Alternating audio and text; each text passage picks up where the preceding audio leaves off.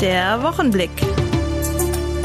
Ein Boyens Medien Podcast. Die Woche ist wieder vorbei und das heißt, es gibt eine neue Folge des Boyens Medien Wochenblicks.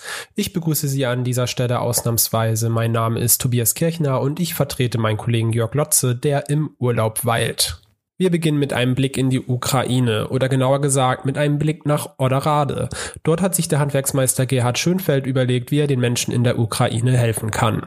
Das Thema Energie ist im Laufe des Krieges immer wichtiger geworden, vor allen Dingen jetzt im Winter. Viele Menschen, die vor den Kämpfen flüchten oder sich verstecken müssen, sitzen im Dunkeln. Deswegen will Schönfeld mit einem Notstromaggregat unterstützen. Jetzt steht auch fest, wohin das Gerät geliefert werden soll. Lukiv. Und da flüchten natürlich auch die ukrainischen Flüchtlinge hin. Da sind dann zum Beispiel 75 Flüchtlinge untergekommen in dem Ort, äh, in einer Schule. Und der Bürgermeister hat sich da, wie gesagt, ganz ins Zeug gelegt und hat dann jetzt einen LKW organisiert. Und der soll jetzt am Wochenende das Teil holen. Luke fliegt an der polnischen Grenze und ist dementsprechend ein beliebter Rückzugsort für Flüchtlinge, die im eigenen Land bleiben wollen oder müssen. Wie wichtig Strom aktuell für die Menschen in der Ukraine ist, zeigte auch die Reaktion, die Gerhard Schönfeld am Telefon bekommen hat. Da rufe ich an, wollt ihr so ein, so ein Aggregat haben? Und da haben die natürlich gejubelt und haben gesagt, das wäre was, wenn wir das kriegen können. Das Notstromaggregat aus Oderade soll aber nicht das Ende der Hilfe von Gerhard Schönfeld sein. Er hat bereits Pläne für die Zukunft. Ich werde sicher fragen, was sie als nächstes haben wollen. Das mache ich. Und dann gebe ich denen das mit. Ich habe auch einen Kompressor hier noch stehen. Wer dem Handwerksmeister aus Oderade bei seiner Hilfe für die Ukraine unterstützen will, kann sich bei ihm unter 0172 4 dreimal die 2 306 melden. Hoch hinaus geht es in dieser Woche für meinen Kollegen Maurice Dannenberg oder besser gesagt geht zumindest sein Blick hoch hinauf, denn er hat Sascha Lippmann besucht. Der hat etwas ganz Besonderes in seinem Garten stehen. Ich habe heute mal reingeschaut auf die Seite Dithmarschen 365. Dort gibt es am kommenden Sonntag eine Veranstaltung in Heide, die nennt sich Richtfest am Storchennest. Und habe mich mal gefragt, genau, was ist das? Ich bin rausgefahren zu Sascha Littmann. Sascha, ihr habt was genau im Garten stehen? Ja, wir haben jetzt seit neuestem ein Storchennest im Garten und zwar haben wir das Mitte Dezember fertiggestellt. Ein Storchennest im Garten, das ist schon was Besonderes. Warum gerade ein Storchennest? Da müssen wir zurückblicken äh, zum Mai letzten Jahres nach unserer Vatertagstour. Ein Freund und ich aus Süddeutschland ähm, sind nach Erfte dann gefahren und haben uns dort die Storchenpflegestation angeschaut. Und ja, da hat uns irgendwie so das Storchenvirus gepackt und haben uns äh, überlegt, wie können wir denn ja der Storchenpflege äh, unterstützen. Und ja, da kam dann die Idee, ein eigenes Nest in den Garten zu bauen. Also jetzt die Liebe zum etwas anderem Haustier gefunden, aber vorher nie mit Störchen zu tun gehabt, oder? Nein, vorher wirklich gar nicht. Aber nachdem wir dann auch diese ja, 65 Gramm schweren Küken auch gesehen haben und auch die vielen Jungstörche, die da aufgepäppelt wurden, man muss sagen, die machen da alles wirklich ehrenamtlich. Und äh, der Stefan Stuwe, der das ja auch betreibt, der hat uns da so herzlich empfangen. Wir waren dann auch in Bergenhusen. Da gibt es ja ein wunderschönes Institut, in dem man sich auch über Störche informieren kann. Das ist so eine Art Ausstellung, ähm, ja, Museum kann man das eigentlich beschreiben. Und da wird alles gezeigt über die Störche. Vom äh, Flugverhalten Verhalten. Es sind ja Zugvögel und äh, die reisen ja auch immer nach Afrika oder viele davon reisen nach Afrika oder auch Spanien. Und das war einfach sehr faszinierend. Also welche Wegstrecken die zurücklegen, was die eigentlich auch alles tun, um in den wenigen Monaten, die sie hier sind, ihre Kinder aufzuziehen. Und ja, da hat es mich nochmal bekräftigt in dem äh, ja, Nestbau einfach auch ähm, für den Nachwuchs der Störche hier zu sorgen. Und für den Nachwuchs der Störche habt ihr ein eigenes Nest, einen eigenen Horst im Garten gebaut, auf neun Metern Höhe. Vielleicht magst du kurz mal erzählen, wie ihr das gebaut habt. Ja, also am 17.12. haben wir das fertiggestellt. Das hat dann doch wirklich einige Monate Zeit in Anspruch genommen. Wir hatten es also dann auch unterteilt in mehrere, ich sag mal, Bauabschnitte. Ähm, wichtig war für uns zunächst einmal das Gespräch auch mit dem äh, Weißstorchbeauftragten zu führen. Das ist auch ganz wichtig für jeden, der irgendwie auch ähm, die Idee hat, ein eigenes Storchennest sich zu bauen. Es gibt für jeden Bereich gibt es wirklich Beauftragte, die dann auch die Lage prüfen, ob das sinnvoll erscheint, ob das Nahrungsangebot auch da ist.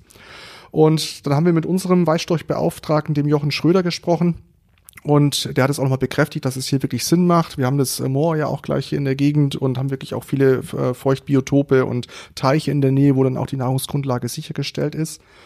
Ja, und dann ging es darum, den Masten zu besorgen. Und das war schon die nächste Herausforderung. Ähm, denn so ein Holz- oder auch Betonmast, den kriegt man nicht mal eben beim Baumarkt. Und ich habe glücklicherweise einen sehr guten Freund, ähm, der bei SH Netz arbeitet und dort werden ja auch diese Masten eingesetzt für die Hochspannungs- oder für die Spannungsleitungen. Und da waren dann noch zwei äh, übrig, davon habe ich einen bekommen. Und den haben wir dann in einer relativ ja, aufwendigen Transportaktion mit einem sehr, sehr langen ja, Masttransportanhänger, der hat irgendwie über zwölf Meter Länge, haben wir das dann hier auf mein Grundstück transportiert. Dann war die nächste Herausforderung, wie kriegen wir das Ding in den, in den Boden rein? Muss jetzt ein Fundament gegossen werden, war die Frage, oder müssen wir das irgendwie mit dem Bagger ausheben?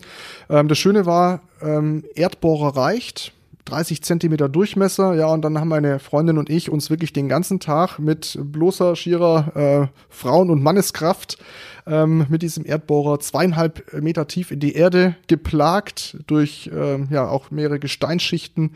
Und ja, nach, glaube sieben, acht Stunden waren wir dann auch echt fertig damit. Wir auch fertig, ja, und haben dann äh, den Mast auch nachher in diesem tiefen Loch versenken können. Sascha, wenn du jetzt aus dem Fenster bei dir guckst, aus deinem Wohnzimmer, dann kann man den Horst erkennen.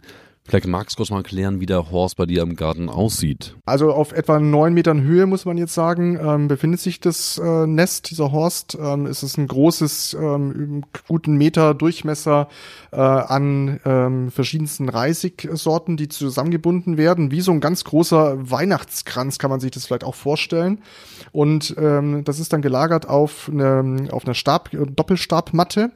Und äh, dann findet sich in der Mitte relativ viel ähm, Rindenmulch oder Mulch und ähm, Stroh auch, sodass der, ja, sodass der Storch dann eine schöne Grundlage hat, um sich dann auch ansiedeln zu können. Sascha, auf jeden Fall sehr spannend, ein eigenes Storchennest in der Nachbarschaft zu haben, ein eigenes Horst für die Störche. Aber darf jetzt nicht jeder Nachbar noch aufbauen, oder? Ein quasi Storchenquartier, ein Storchenviertel in Heide? Also in der direkten Nachbarschaft macht es wenig Sinn. Muss ja auch das Nahrungsangebot einfach auch da sein. Aber äh, es gab jetzt schon einige Anfragen, auch gerade durch meine Aktion hier. Die wollen also auch Nester bauen in Süderheistedt, äh, Richtung Ostrohe heraus und so weiter. Und das macht schon schon Sinn. Aber auch da immer vorher absprechen mit den Weißstorchbeauftragten, denn nur dann hat man auch wirklich die Sicherheit, die prüfen das Ganze nochmal und äh, prüfen auch die Gegebenheiten. Ähm, wenn man unter 10 Meter Höhe äh, bleibt, braucht man auch keinen äh, Bauantrag. Man sollte es aber auf jeden Fall äh, nochmal prüfen lassen und auch entsprechend anmelden, das Nest. Noch ist zwar gerade Januar, es war ein sehr milder Winter, aber noch sind keine Störche da. Oder wenn du nach oben guckst jetzt zum Horst, Siehst du schon Störche oder hast du noch keine Störche bei dir im Garten? Ja, es wäre schön, aber noch nicht. Die kehren jetzt auch so nach und nach hier erst aus ihren Winterquartieren zurück. Äh, voraussichtlich dann irgendwie Mitte, Ende Februar, gehen wir mal von aus. Ja, und dann hoffen wir natürlich auch, dass einer einzieht bei uns. Oder vielleicht auch ein Pärchen einzieht und es vielleicht auch Nachwuchs gibt. Und das wäre natürlich unsere große Hoffnung. Und jetzt am kommenden Sonntag dürfen wir alle mal ein Storchennest von ganz nah sehen. Du hast eingeladen zu einem Richtfest bei dir zu Hause.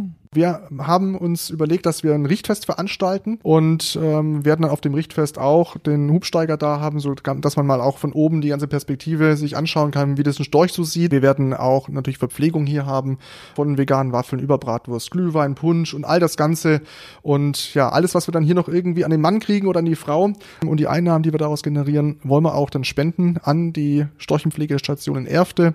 Da haben wir einfach gesagt, da wollen wir was Gutes tun und das Ehrenamt da einfach unterstützen. Stattfinden wird das Richtfest am 15. Januar, also am kommenden Sonntag von 12 bis 17 Uhr in der Anklammer Straße 31 in Heide. Also am Sonntag alle mal nach Heide zum Storchennest gucken. Vielen Dank an Sascha Lippmann aus Heide und viele weitere Veranstaltungstipps findet man auch auf unserer Seite auf ditmarschen365.de.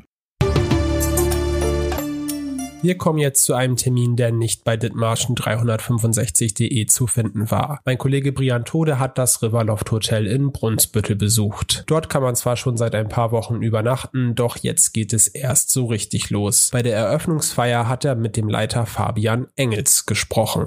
Wir feiern heute das Grand Opening hier im Riverloft Hotel. Das unterscheidet sich vom Soft Opening dadurch, dass wir nun offiziell sagen, dass wir mit allen Outlets geöffnet sind, unter anderem ja auch mit dem Café, was wir bisher noch gar nicht offen hatten. In den letzten Monaten ist viel passiert. Wir haben sehr viele größere Veranstaltungen gehabt. Die Abläufe wurden geschult und haben sich eingespielt. Und jetzt freuen wir uns auf alles, was 2023 noch so kommen wird. Man kann gespannt sein. Wir haben ganz tolle Veranstaltungskonzepte in der Pipeline und wir werden alles dafür tun, dass wir unserem Versprechen, dass uns die Gäste ein bisschen glücklicher verlassen, als sie gekommen sind, einhalten können. Und ich freue mich über jeden Brunsbüttler und über jede Brunsbüttlerin, wenn sie auch bei uns wieder zu Besuch kommt. Wer im Burg mit der Polizei sprechen will, wählt in der Regel nicht die 110. Stattdessen rufen die Burger direkt beim Revier an. Das war viele Jahre lang unter einer ganz bestimmten Nummer möglich, die jedem Burger geläufig war. Allerdings hat sich diese Nummer vor geraumer Zeit geändert. Meine Kollege Michaela Reh war bei der Polizei und wollte einmal wissen, ob sich die Burger daran gewöhnen konnten. Herr Eike, es gibt ja seit ich weiß nicht wie vielen Jahren jetzt eine neue Telefonnummer für die Bürgerpolizei. Ganz viele Jahrzehnte vorher war immer 2310 die Nummer, die die Bürger gewählt haben, wenn sie die Polizei sprechen wollten. Warum wurde das geändert und haben sich die Bürger dran gewöhnt? Ja, geändert worden ist das vor einigen Jahren mit Umstellung des Systems, des Telefonsystems bei der Landespolizei. Wir haben die Erfahrung gemacht, dass der Bürger Bürger sich mit der Zeit daran gewöhnt hat. Ja, die Nummer ist auch im Anschluss der Änderung veröffentlicht worden durch die Polizeidirektion Itzehoe und kann auch jetzt im Internet gefunden werden, wenn man die Bürgerpolizei sucht. Sie, liebe Zuhörerinnen und Zuhörer, müssen sich an dieser Stelle nicht umgewöhnen. In der nächsten Woche ist wieder wie gewohnt mein Kollege Jörg Lotze hier zu hören. Ich wünsche Ihnen schon mal ein schönes Wochenende und hoffe, dass Sie auch beim nächsten Boyens Medien Wochenblick wieder mit dabei sind.